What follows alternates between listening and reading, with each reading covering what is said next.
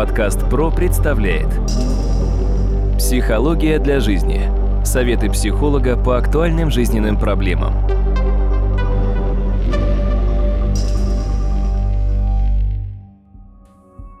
Здравствуйте, дорогие друзья! В эфире очередной выпуск подкаста «Психология для жизни». У микрофона Сергей Чубатков. И, как обычно, мой собеседник, кандидат психологических наук, доцент, профессор Дмитрий Смыслов. Дмитрий, здравствуй. Здравствуйте, Сергей. Сегодня мы продолжим тему психотипов и, самое главное, тему психотипов в контексте весеннего обострения. То есть, э, как тот или иной психотип реагирует на изменения, которые происходят с нашей природой весной. Мы уже поговорили, я хочу напомнить, о параноике, поговорили об эпилептоиде и сегодня настал черед истероида, как я понимаю. Дмитрий, вам слово. С греческого хистера это матка, и Гиппократ считал, что, разумеется, у мужчин матки нет, соответственно, им и истерика не свойственна как таковая, а женщинам свойственна, поэтому то, что он называл взбесившаяся матка, довольно интересный момент. Он считал, что это самый беспокойный орган в организме женщины, который начинает перемещаться полностью и периодически снизу перемещается вверх на уровень горла, и женщина начинает истерить. Интересная довольно идея, объясню. Для того, чтобы женщина перестала истерить в качестве рекомендации, потому что все-таки много времени прошло, матка любит сладкое. Женщина нужно посадить на сахар, а в рот ей влить урину. И, соответственно, матка поймет, что сверху плохо, а снизу хорошо.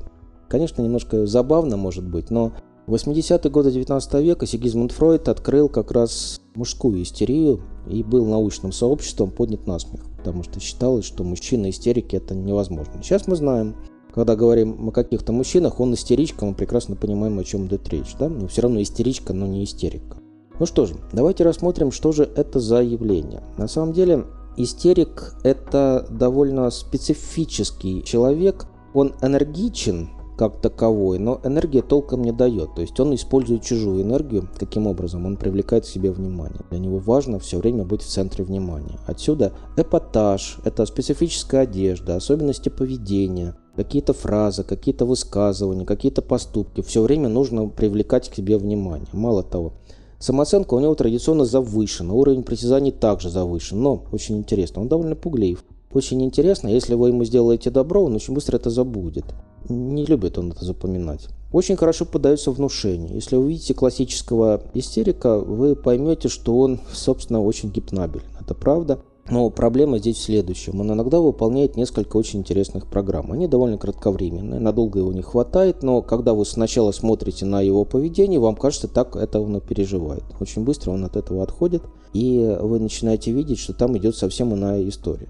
Просто истероид, он любит играться в роли. То есть это роли, их много разных, но эти роли очень поверхностны. И когда мы говорим, допустим, о артистической среде, это как раз сюда. Это злопамятность, это мстительность, так же, как у параноика практически, только немножко иная история. На него посмотрели, а на меня не посмотрели, я вам отомщу.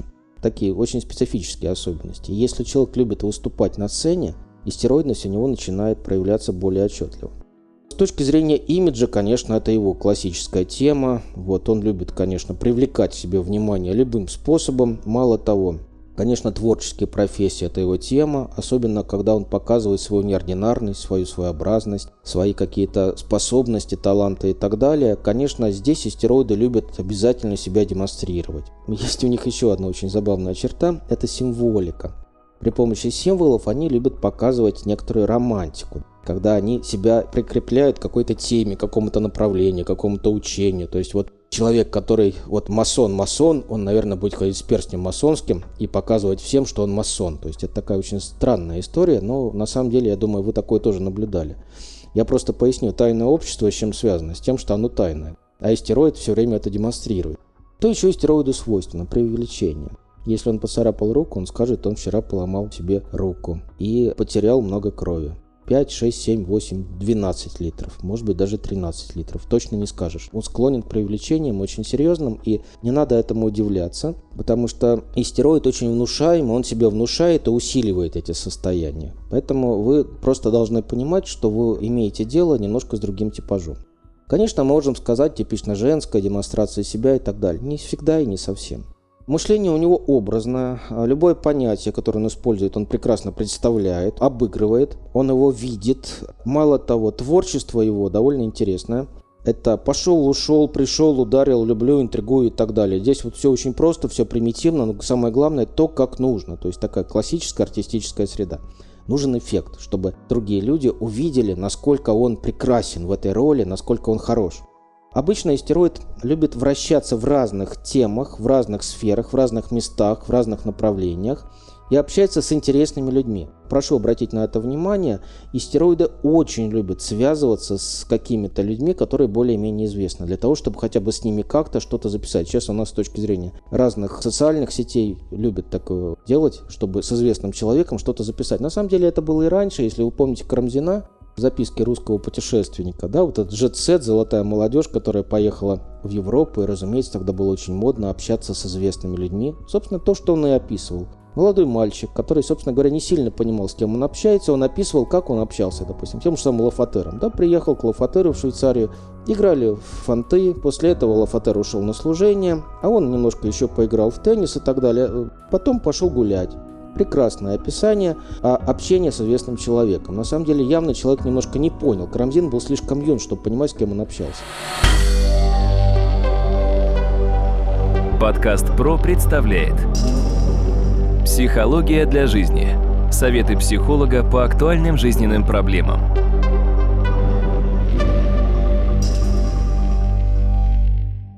По этому поводу я вспоминаю как раз то же самое путешествие Карамзина, где он встречался с Кантом.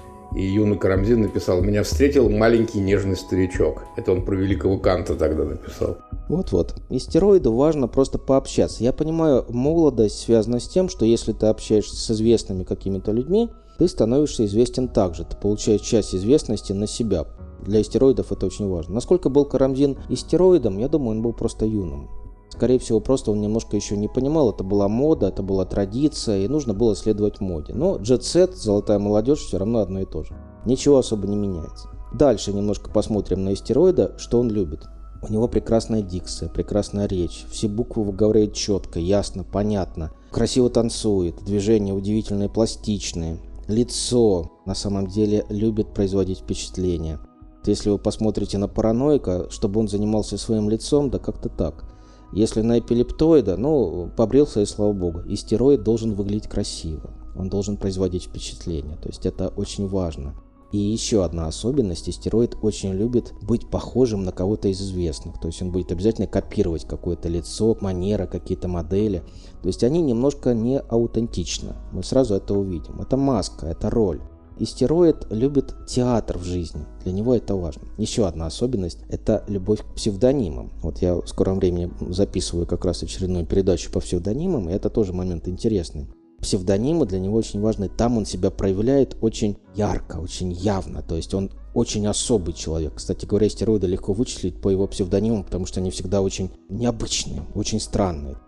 Собственно говоря, с кем он не будет общаться? С каким психотипом шизоида он вообще не поймет. Шизоид для него это вообще недостойный внимания персонаж. Ну, стероид очень самолюбив. Для него важно, чтобы им восхищались, чтобы его видели, наблюдали. А шизоид, он автономен, живет в своем мире, там все немножко по-другому. Что любит еще делать истероид? Мстить, конечно. Он любит если он сотворит добро, он сделает это в виде передачи, объяснит, как много он творит добра. И даже еще реклама пойдет, когда он творит добро и когда. То есть вот если эпилептоид творит добро по расписанию, то этот один раз сотворил добро, а потом сделал серию передач о том, как он это добро сотворил. Я не могу сказать, что это плохо или сложно, но это особая черта. Мало того, у стероида есть одна прекрасная особенность, на самом деле прекрасная. Он очень тонко чувствует социальные ожидания других людей. То есть, если люди ожидают от него, что он должен что-то сказать, он именно это и скажет. Поэтому он довольно успешный не только актер, артист и так далее, но и политик.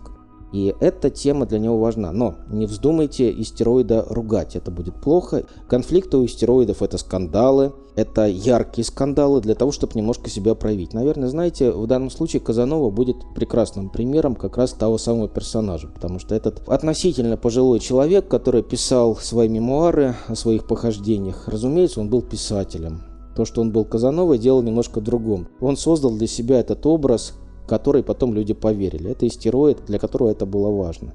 Все то, что он описал, мы можем умножить на несколько раз для того, чтобы понять, что в реальности происходило. Это классический истероид. Значит, что еще он любит? Истероид на самом деле тоже очень сложно относится к морали, для него она не существует. В данном случае удовольствие для него проявляется в том, что он делает что-то новое, испытывает что-то новое. То есть для него эти моменты, эти эксперименты очень важны. Самое главное, чтобы другие видели, что он делает. Увлечения. Увлечения, конечно, должны быть важны в том плане, чтобы все видели, чем он увлекается. Еще одна черта, если увидите истероида, не надейтесь, что он будет надежен, как эпилептоид. Ничего подобного. Он склонен как раз к ненадежностям в разных сферах, и это такая очень своеобразная черта. Значит, последнее, пожалуй, по поводу него, что еще у истероидов в наше время очень сильно проявляется, это увлечение демонстрацией собственного тела, насколько он мускулистый, насколько он красивый, насколько он занимается спортом и так далее. Это типичные стероидные черты. И стероид, конечно, здесь довольно веселый персонаж, но я бы сказал так, он немножко поверхностен. Поэтому не сильно доверяйте истероидам, потому что вы должны понимать, есть оборотная сторона, она пуста. Истероид пуст внутренне, он играет роль. В отличие, допустим, от того же самого параноика, который имеет содержание, или того же самого эпилептоида, для которого порядок, орднунг важен, да, здесь мы видим немножко иную историю, потому что для истероида важно просто произвести впечатление. Я бы так сказал, средство массовой информации, это как раз вот сюда идет, это истероидное классическое, произвести впечатление. Он здесь очень хороший специалист, но проблема немножко в другом. Глубже копнем, мы увидим, что он здесь слаб. Дмитрий, ну и в заключение нашей беседы расскажите, что нам ждать от истероидов именно весной. Эпатажа, красоты, а, вычурности, своеобразия, скандалов.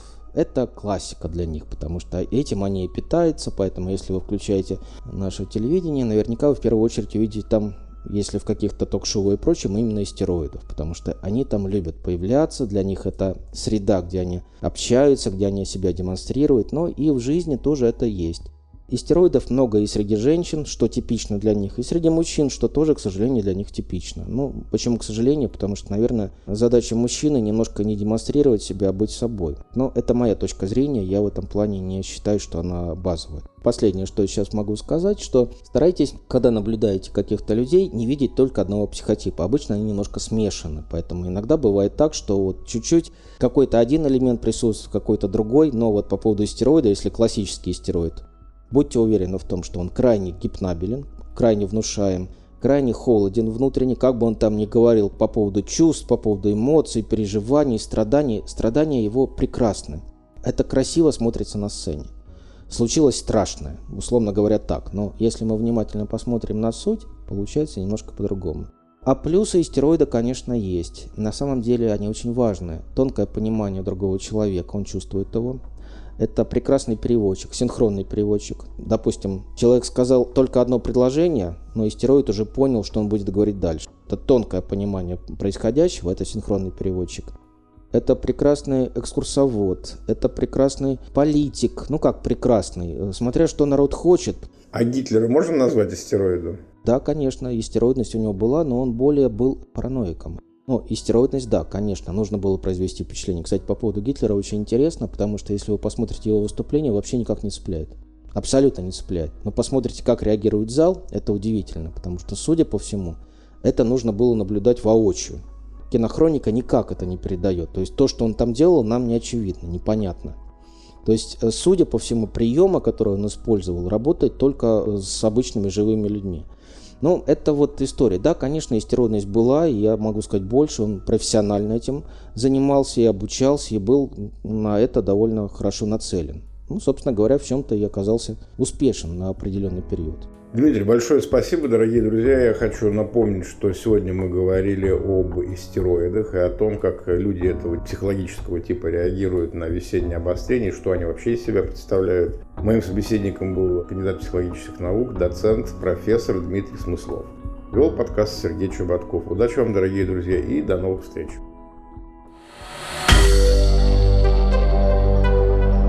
Компания «Подкаст Про». Подкасты премиального качества.